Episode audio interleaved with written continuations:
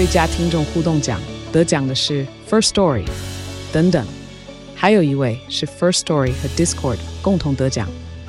First Story 最新推出的 Discord 整合功能，是为听众管理新标杆，将拥有会员资格的听众自动加入 Discord 群组。这不仅减少创作者的负担，也为听众带来丰富的互动体验，获得全台 Podcaster 一致肯定。体验这个惊人的功能，立刻点击叙述栏链接，让你与听众互动更上层楼。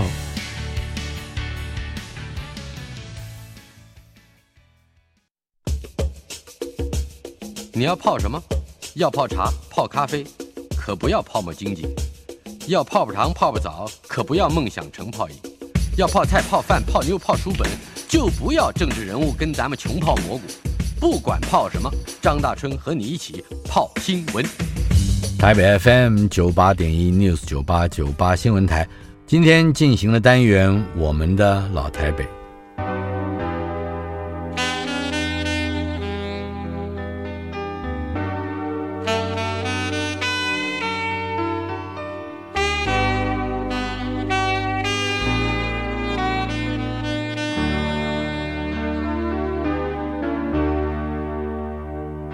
雨水和车声我的老台北没有一个固定的时间坐标，它在我们始终无法全然忘掉的往事里。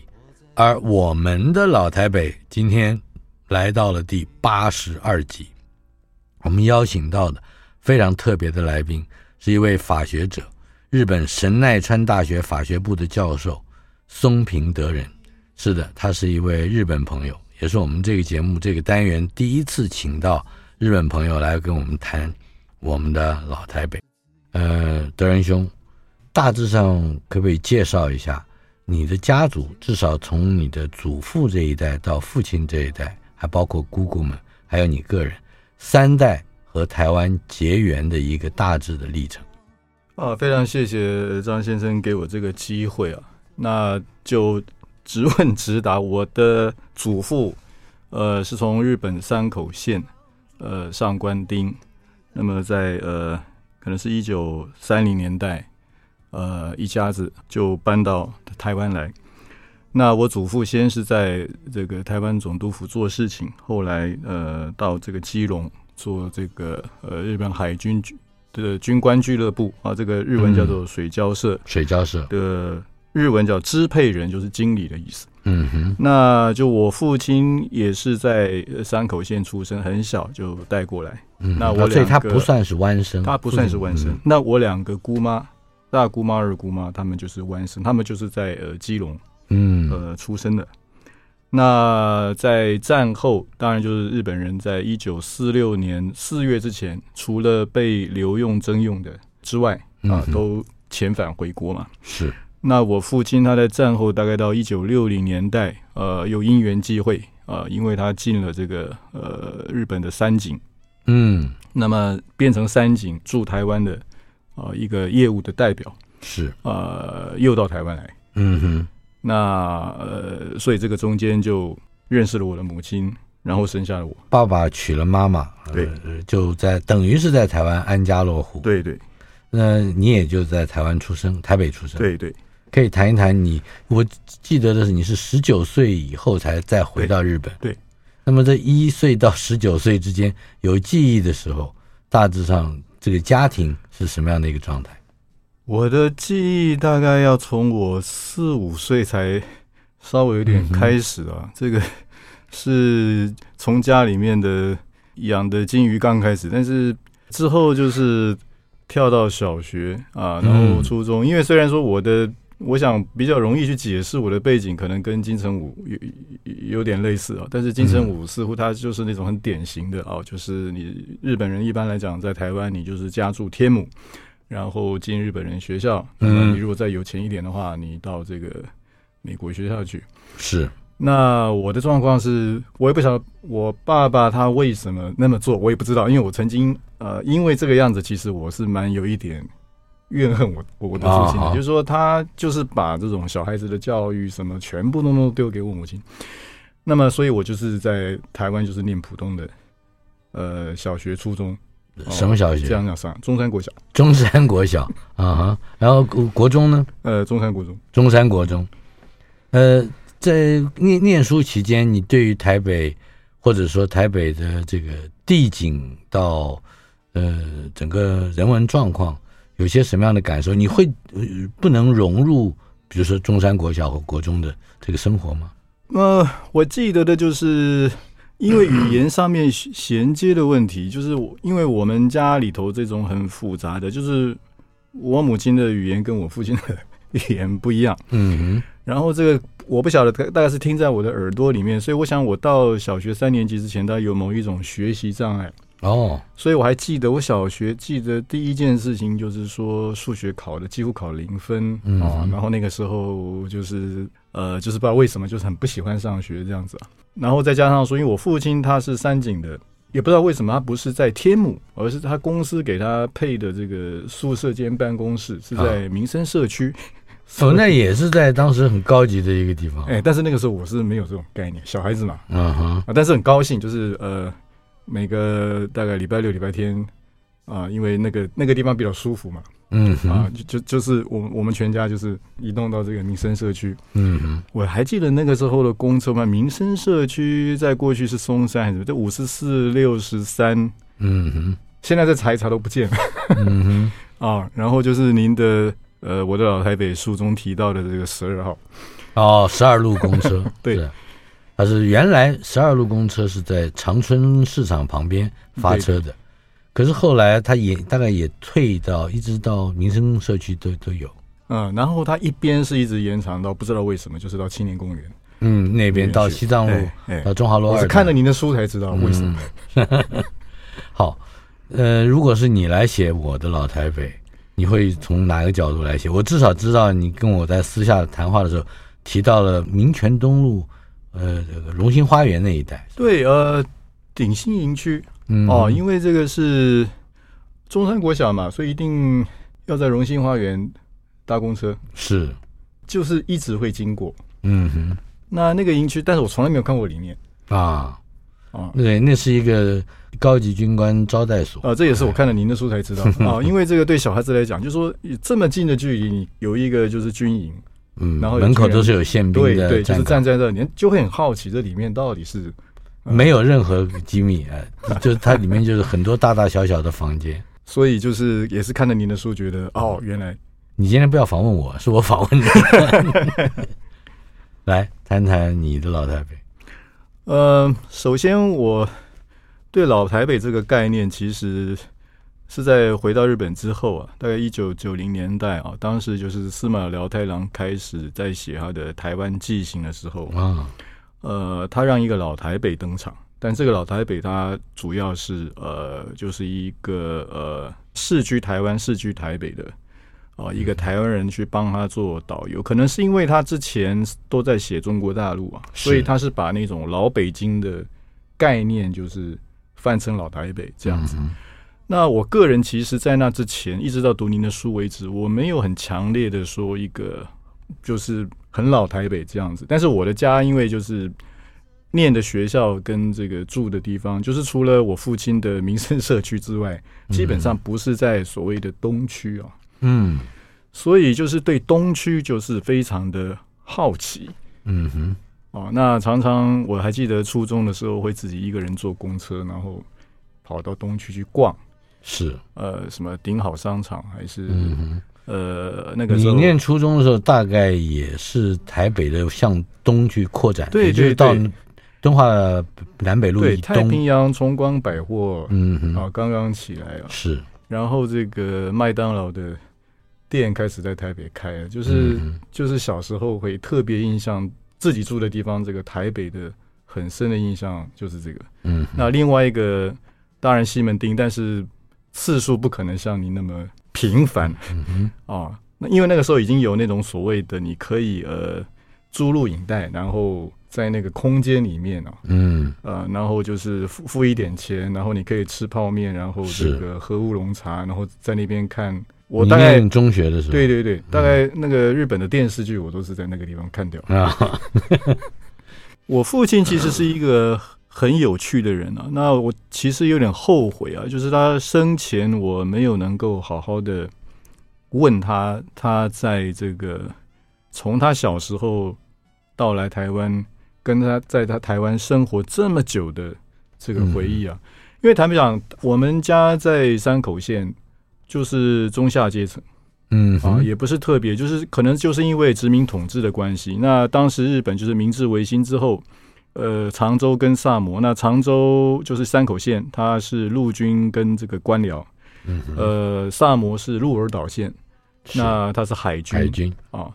那我父亲可能是因为这个陆军或者是这个官僚体制的关系呢，就是可能攀一点人际关系啊，跟我祖父一起过来。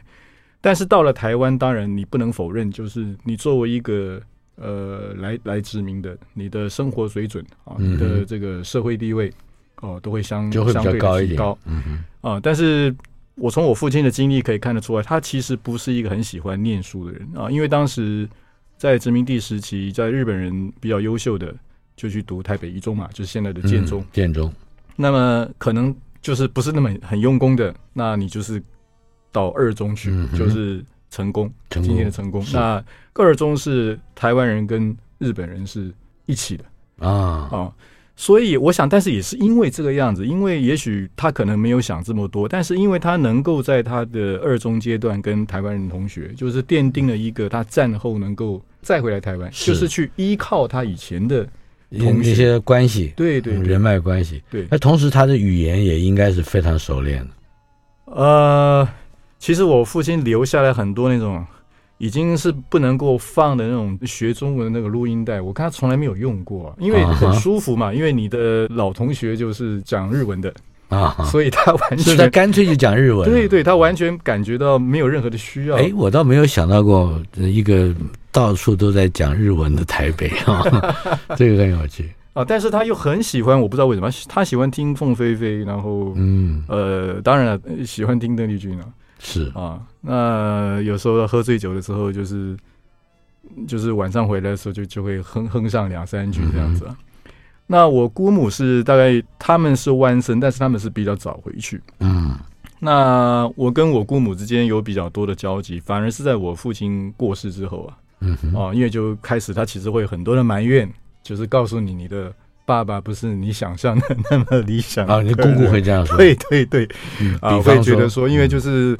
他一个人就是又又跑到台湾来嘛，啊，对不对？那那个时候我的我的祖父在台湾，他就我姑姑告诉我说，后来就是失踪了，就就不见了。祖父失踪，对对对对对。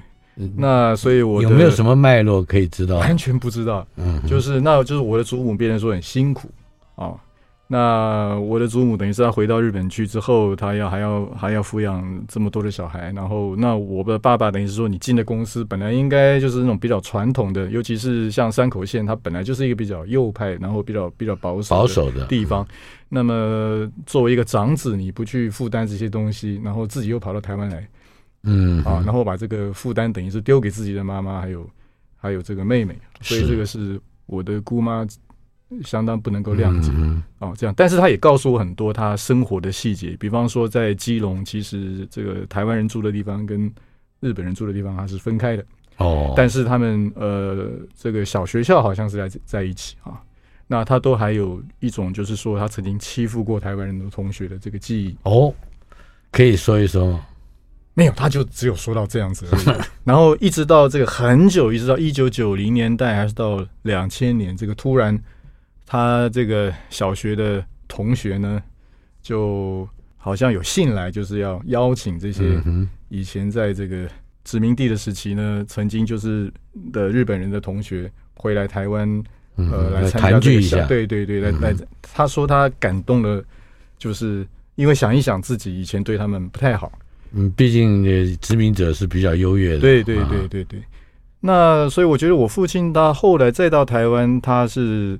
又回去享受他那个，其实因为虽然是这一次的身份变成外侨，嗯哼。啊，但是他的老同学们，或者说他以前依靠的这些，就是台湾人的关系，其实都像基隆的严家啊，因为他是做金属矿业嘛，那严家是有煤矿，是，那他的几个几个同学也都是在台湾的，等于是说政经方面啊，他是有一些的地位的。因为后来整理他的名片，就是那怎么会跟这个人认识？就是有这种感觉。我甚至还翻到一张是苗建秋，这个苗建秋是中国近代史上是呃是相当有名的一个人物，他是一个他是留学日本，然后他跟张学良非常的亲近，啊，听说是这个西安事事变的。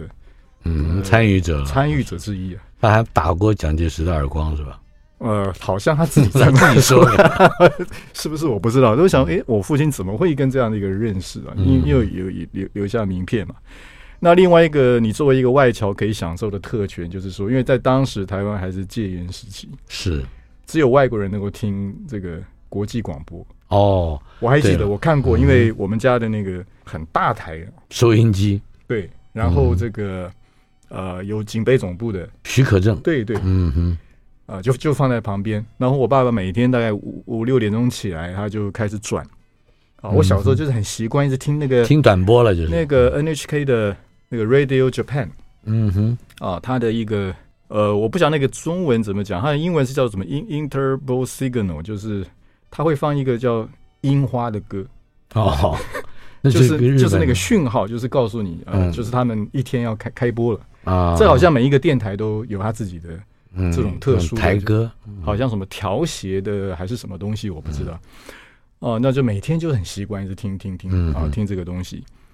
呃，所以我感觉上他在台湾其实住的很舒服。嗯哼。对了，你刚刚既然提到这个住着舒服不舒服啊，呃，可是你却提到一点，就是你不感觉父亲把你丢在中山国小或者中山国中。嗯你是不太舒服的，对，我是不太舒服。哎，这就表示跟这个环境之间其实还是有一些冲突。虽然这个生活的环境应该是不错的，谈一谈那个不舒服的内在，或者说有哪一些故事？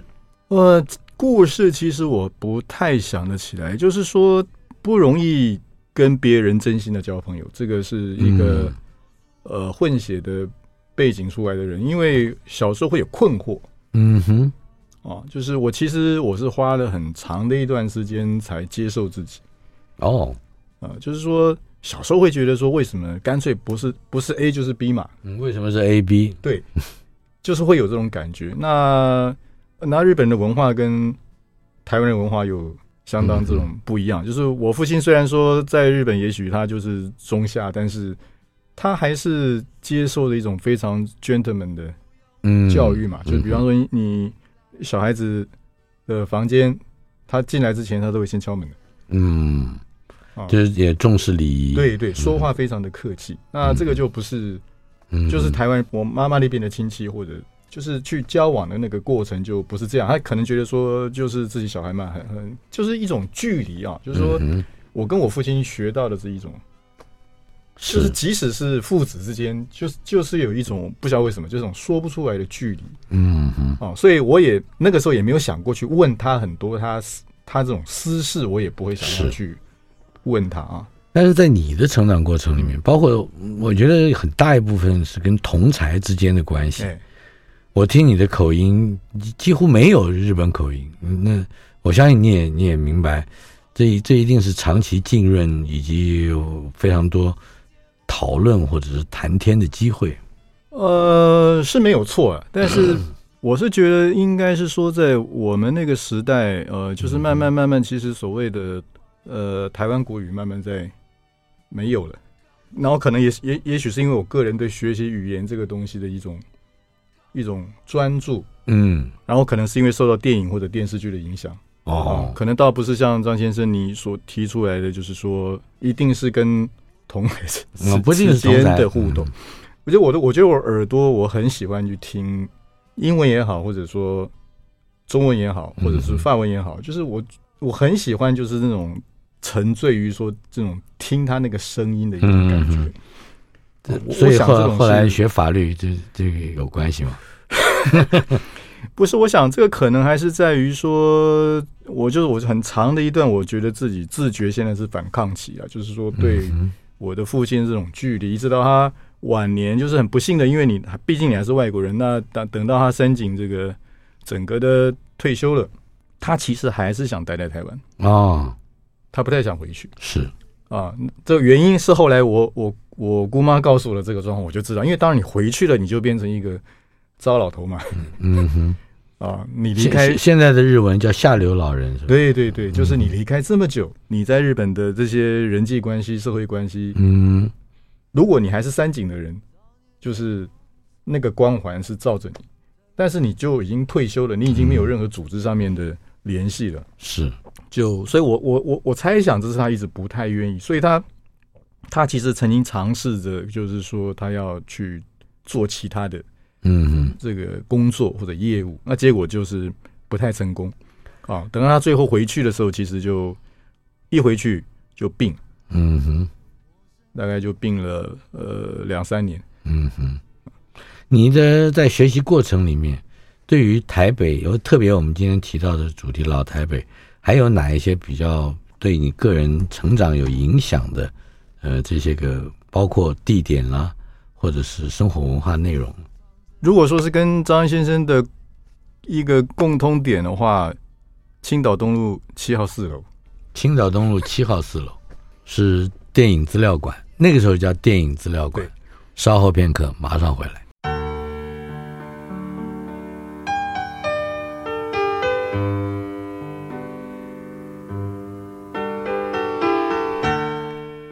我们的老台北，今天是第八十二集播出，邀请到的是法学者，神奈川大学法学部的教授松平德仁。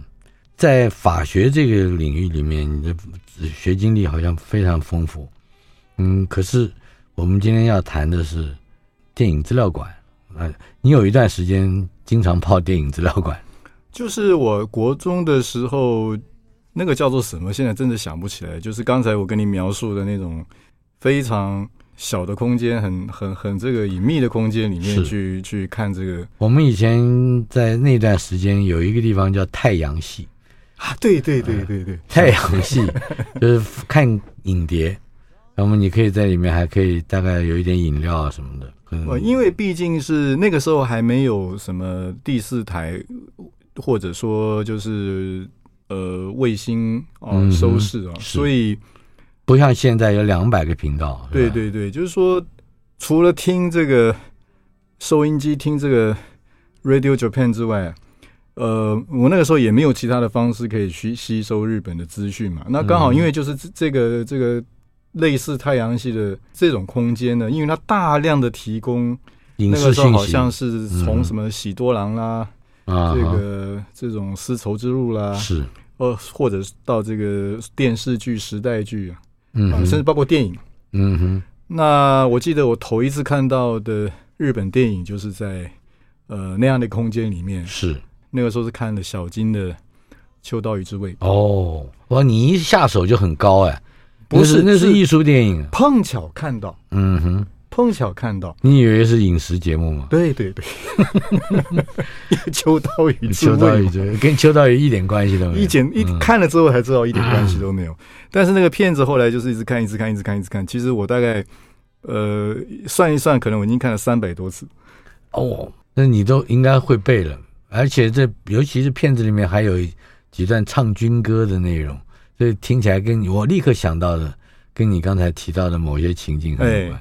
对对，然后就会想到说，哎，还有没有什么其他的地方可以去看更多的？嗯哼，啊，电影资料馆就是电影资料馆，它也是一样给你一个，就是说你可以在那边。可是你是高中生嘛？那个时候，对对对，嗯哼，高中生在电影资料馆有什么样的收获呢？第一次看到山田洋次哦的什么片子？呃，幸福的黄色的手帕，嗯，是高仓健跟那个倍赏倍赏千惠子，嗯。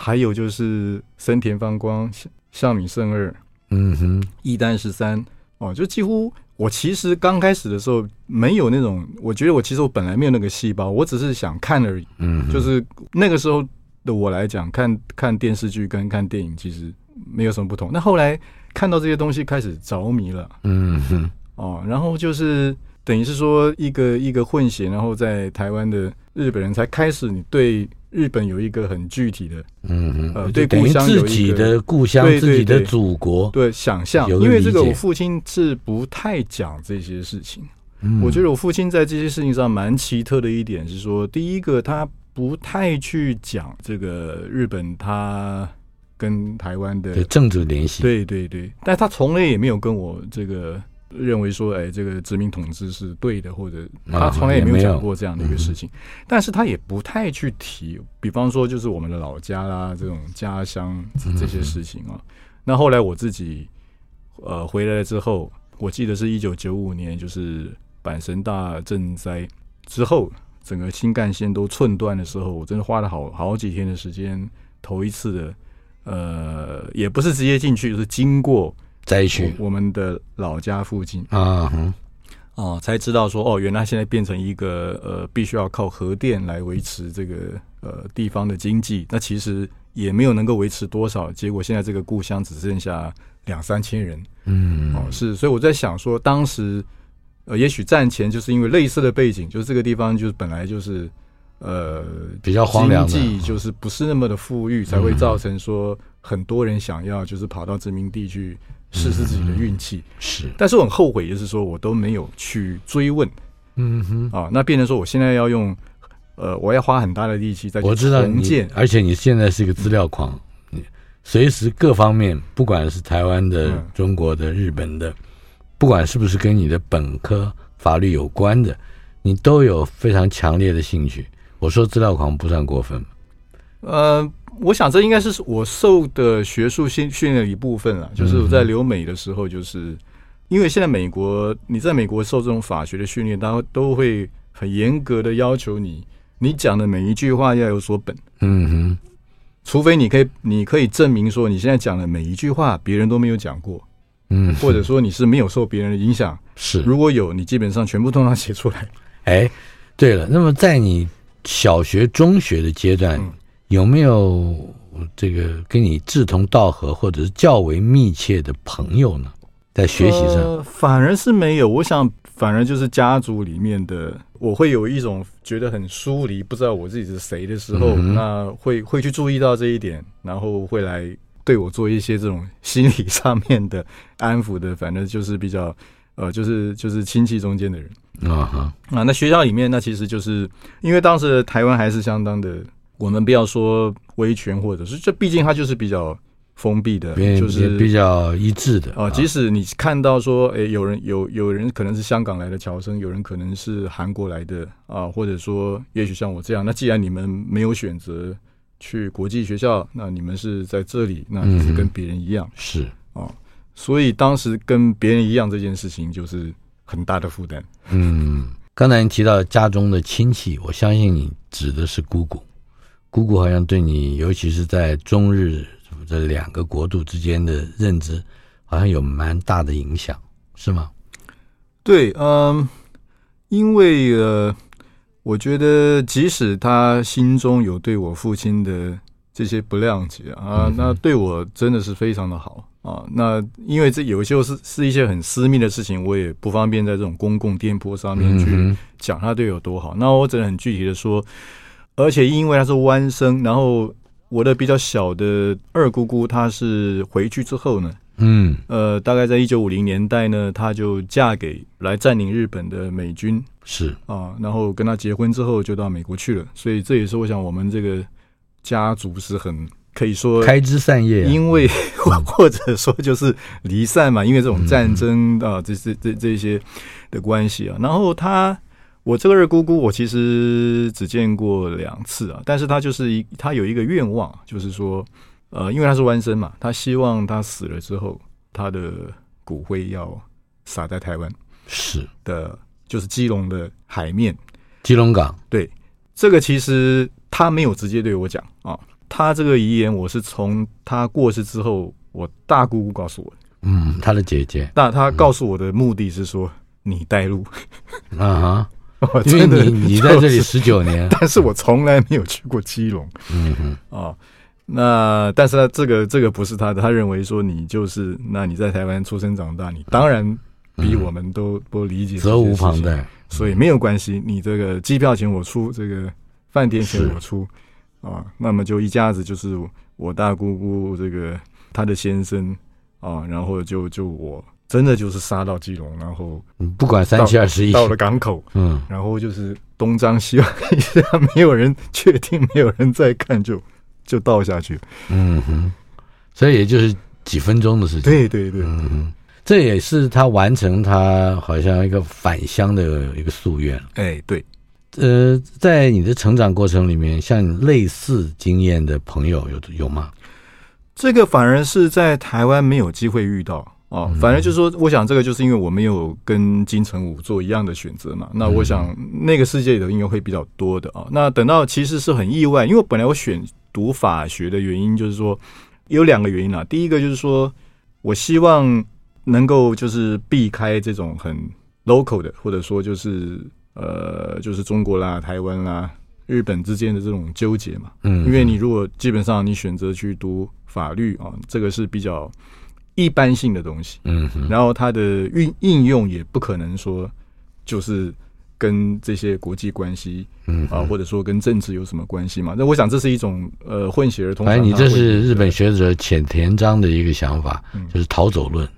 哦，那就关于这个的资讯。嗯，这个书对我的影响其实是有的，嗯、是啊，嘿嘿，呃，那第二个理理由是，就是我觉得他这个是可以训练自己的思考，嗯哼，哦，就是说怎么讲呢？就是可以去呃稍微杀一杀自己的感情，嗯哼，哦，那这种法理的训练在这个上面的确是非常有效，但是我没有想到念了之后，我接触到的人。呃，在东京大学或者说毕业之后，很多的日本的老先生，比方说国际法一个非常有名的做过国际法院的法官的小田资，他是李登辉的同学，是台北高校的同学，嗯、他也是一样对我非常的好。其实他已经是陆陆续续，他就是把他在台湾的他们一家族，因为他父亲小田俊郎是呃台北地大医学部的呃教授，是，然后也是那个时期的台大医院的。我记得是不是院长？嗯哼，哦，所以他们一家是对台湾的医学有很大的一个一个一个关系在那里。那因为他的学生刚好是我的老师，嗯，所以就变成说，他有时候常常就把他写的东西就寄给我，是说，因为我这里面讲到一些台湾的东西，你要不要帮我就是就是 check 一下他这个是不是正确，嗯、或者说人名啦、地名啦、时间等等等。嗯，那我就是一直帮他做这个。就陆陆续续等于你的学术训练，然后他就真的把这个书出出来了。哦。啊，然后还特别提到我的名字，呃，这个书有有有中文版，嗯哼。啊，然后第二位是一位袁布义夫教授，他的父亲袁布敏是台北地大的呃行政法的嗯的的教授。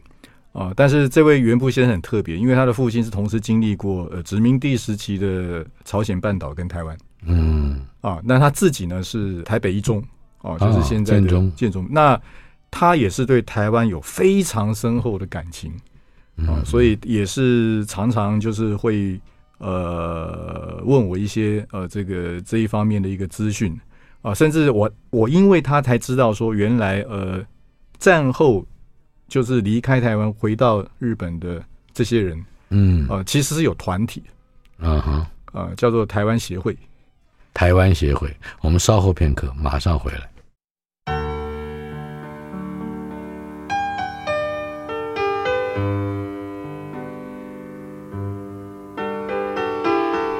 我们的老台北，访问的是法学者神奈川大学法学部的教授松平德仁先生。呃，德仁兄，刚才在上一段节目里面曾经提到了一位小田资，写过。绝田小田三代百年的台湾这本书，另外还有一个原部义夫，是不是？呃，他是带你去认识了台湾协会这个组织，应该还有在概念上还有更多，也启发了你对幼年时期或者少年时期不太去碰触，甚至是刻意避免的某些问题。对，因为我不知道是不是每一个人都会跟我有类似的，但是因为坦白讲。我知道的日本人有类似我这种混血的背景的人，其实很多他都是往演艺界发展。啊啊，包括金城武，像金城武，嗯、其实也不是只有他，比方说有日美混血的，嗯，呃，在日本电影里头非常呃活跃的例子啊。那像我这样子选择去读法政的人，其实是非常的少，很少啊，就会很不可避免的去殖民统治这个事情。当然，这个是日本本身有它的对战前的历史，嗯啊，你要做怎么样的一个反思啊，跟比重的时候自己的角色。但是作为这个历史的产物，我个人是很无奈的，因为坦白说，没有这段历史，我这个人。本来就是你海德格说的，每个人都是被抛在这个世界上的。对对对，你也是被抛下来的。对对。那所以，我不得不承认，说我很长的一段时间，我是一直要避着啊，嗯、甚至我想，包括说我对电影啦，或者对这些呃的兴趣，我都是一种可以说是在逃避。嗯哼。但是因为这两位啊，小田老师他这样子的，一直把他的台湾的记忆这样丢过来，要要求我去帮他做确认。是。而且他很重要的就是说，当战后有这个所谓的呃台湾人日本兵的问题，嗯啊，变成日本的呃宪法上啊，或者说他的战后的呃一个责任的问题上面的时候，那其实对于这个问题很热心的在奔走的啊，也是这几位人士。嗯、那我想他们共同的就是说，虽然他们的政治立场。呃，基本上是比较偏向保守。我想，包括我父亲的家族，包括我姑姑他们在内，就是说，一谈到这些这种政治上面的问题，肯定我只能够，我只能不讲。我说，只有我父亲是例外，因为他不讲，他从来不讲啊。但是我父亲之外的，基本上都是比较保守、比较右的。嗯，那我觉得他们都有一种觉得是对台湾的殖民统治有一种亏欠，所以在遇到这种。台湾人日本兵的问题，是不是应该给他们这个适当的抚恤啊？抚恤这个补偿这件事情上面呢，他们是相当的愿意热心的奔走。那也因为这个过程，我开始重新再去醒思到，就是说要怎么去面对自己的这个呃出生背景，然后呃如何在这个所谓的这个战后，从日日本的角度也好，或者说。从自己是在台湾出生长大的人这么一个角度来来来来看也好，嗯，哦，自己能够扮演什么样的一个角色，这其实是很意外的。就是说，反而是在受法学教育的过程中间，而且这两位都是相当小田资跟原部一夫，尤其是原部他最近呢，呃，因为牵涉到这个和平宪法要不要修改的问题啊，嗯，他以一个保守派，他非常例外的，居然在日本共产党的党报上面出现啊。哦他就是特别强调说，一九四五年，他那个时候在台湾啊，就是说美国人会不会打过来，不知道。他们就在七星山那边，就是挖战壕啊啊！哦，这 就是这是我们老台北边缘了啊，呃，就是呃，随时可能就是准备要送命啊。所以就是说，有这种经历过的人，即使他的思想是保守的，嗯，但是他知道，他知道，就是说朝鲜半岛、台湾这个。这个跟日本中间这些很复杂的这种历史上面这个互动，不能够只是用呃一种很疗愈式的，我们是在做好事，我们是在我们是在文明开化这样子，嗯嗯，哦，所以其实反而让我学到很多的事情，这样。但就终极的态度来来说，你们怎么去面对日本和平宪法？这是我额外的一个问题，修改宪法的问题。我想这个其实绝大多数的日本人啊。呃，尤其是那个时期的人，嗯哼，因为考虑到当时在朝鲜半岛跟台湾的人数，其实还有很多日本人他是不知道或者没有经验，日本曾经去做过殖民地统治，嗯，所以这个为什么很多湾生他会回到日本去之后会被误解？嗯哼，就这些人，他明明他在台湾的时候，他明明就像我姑妈那样子啊，他以日本人的立场在在在欺负台湾人，但是一回到他作为一个湾生，他回到日本去之后。反而被被欺负，就是被认为他是台湾人。嗯哼，也就是说他被排除在主流之外。因为很多日本人是不知道，就是多数的日本人他没有去参与这一段的历史。嗯哼，啊，就是能够去参与这种殖民统治的日本人是少数。是，那所以这个给我一个教训，就是说，当我们去讲和平宪法的时候，其实就是说。和平宪法就是来告诉你，有一些事情你不能够等到你去尝试了，嗯，然后 try error 对，然后你你你这个受到很惨痛的教训了，才不去做。嗯啊，就是说它是一个，这真的就叫做普世价值，对对不对？但是现在似乎，嗯，这个日本的整个右派的力量好像还是在拱着要要去把这个，就让日本成为所谓正常国家。而且很不幸的就是说，这个又牵涉到说如何的又把这个对朝鲜半岛跟对台湾的一种。宗主宗主权吧，这种记忆呢，又又把它唤起来，那反而是让我们其实是真正是在这个记忆下面，这种呃出生成长的产物的人会觉得很无所适从，或者说很无奈。这样。是。作为一个有具有国际经验跟视野的法学学者，回到了你出生的地方，不管是经济的发展了啊，这个科技的发展了，这个生活上面的这个。进步了，嗯，你有有没有一种说这个疏离之思的感觉？也就是，哎呀，呃，世界变得很多，那你如果还有在新的另外一个选择的机会，那你会不会也愿意长期的在台湾生活呢？嗯，我觉得我还对我的父亲当年的这种选择，我还是有一大堆的这个谜团，呃，没有解。但是我觉得，慢慢最大的疑问、疑惑、疑惑是什么？就是为什么他要再回来？嗯啊，那对啊，那可可能也是因为他的是很长期的，就是三四十年。嗯嗯啊，而且他并不是那种所谓的那种政治性的脉络呃下面的。但是在我开始慢慢接近他的年纪的时候，我慢我多多少少可以体会到说他对。也许是对他那个时候他在经验上面体会到的台湾跟他所呃接触到的这个人事物的呃那一种，就是说，嗯，台北就是这么样子一个，你可以说它是一个非常很很多元，它里头有很多种中国有传统的要素，嗯，然后从这个呃不管是日本料理也好，光是从。这个殖民地时期的这种日本料理如何去演变成哦现在这个样子？它那种很多元、很包容的这个元素，就是说让你待在这个地方的人都能够喘一口气，因为这个是一个平常在东京生活的人不容易达到的境界。就是这是一个呃，就是东京的生活是一个非常没有宽容的哦，呃，就是时时刻刻大家都是在一种压力下面。嗯哼。啊，连学院里面也是如此。哎，都是有这种觉得没有没有这种余裕可以去冷静思考或者享受生活这样子。但是台北这个地方的这种，也许台北就是一个很有很独特的重力啊。那它这个时间的这种流动是让你让你有余裕的，感觉到说，我可以喘一口气。这样。最后我有一个问题，那就是。我知道，一定在过去这一个小时里面，我们有很多的听友听到在广播里面你的声音、你的嗯这个口条，都会很惊讶，说你会是一个日本人吗？啊，是日本来的朋友吗？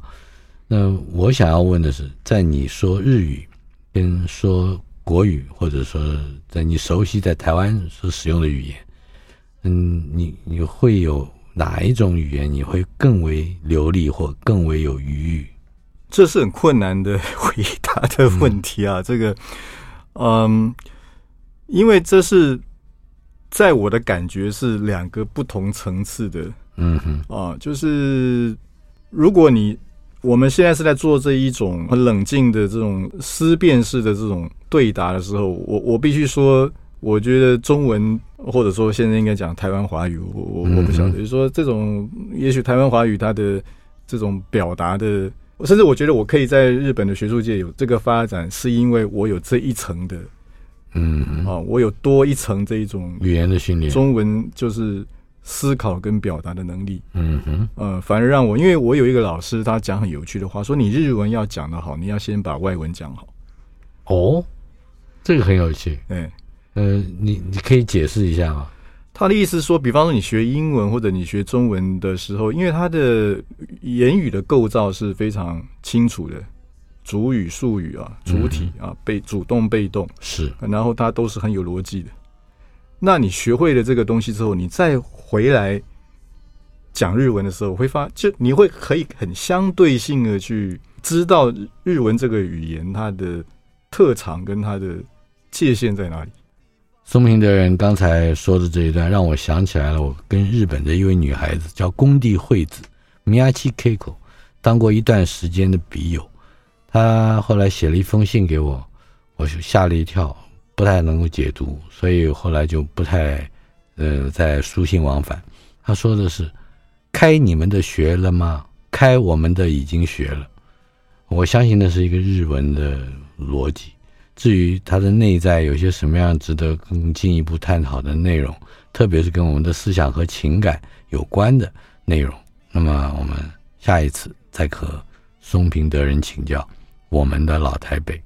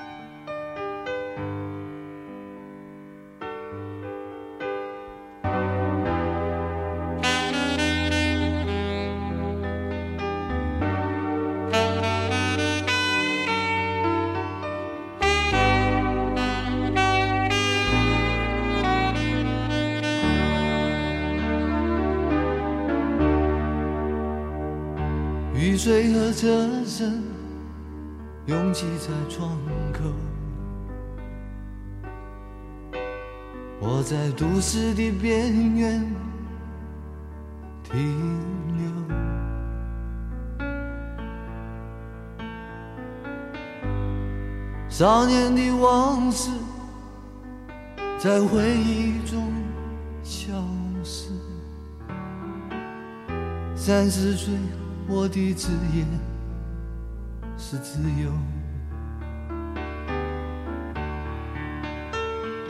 勤劳的人啊，无聊的人啊，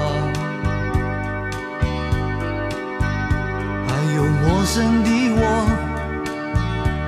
在街头游走，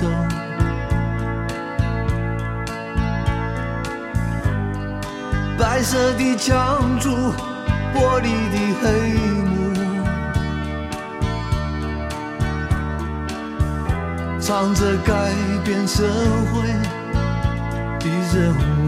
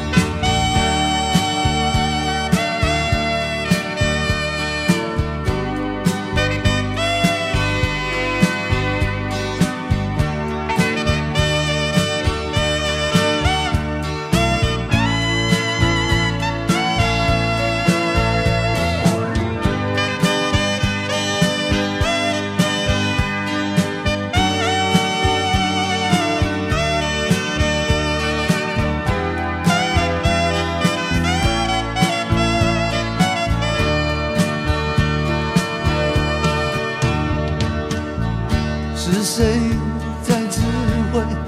路上的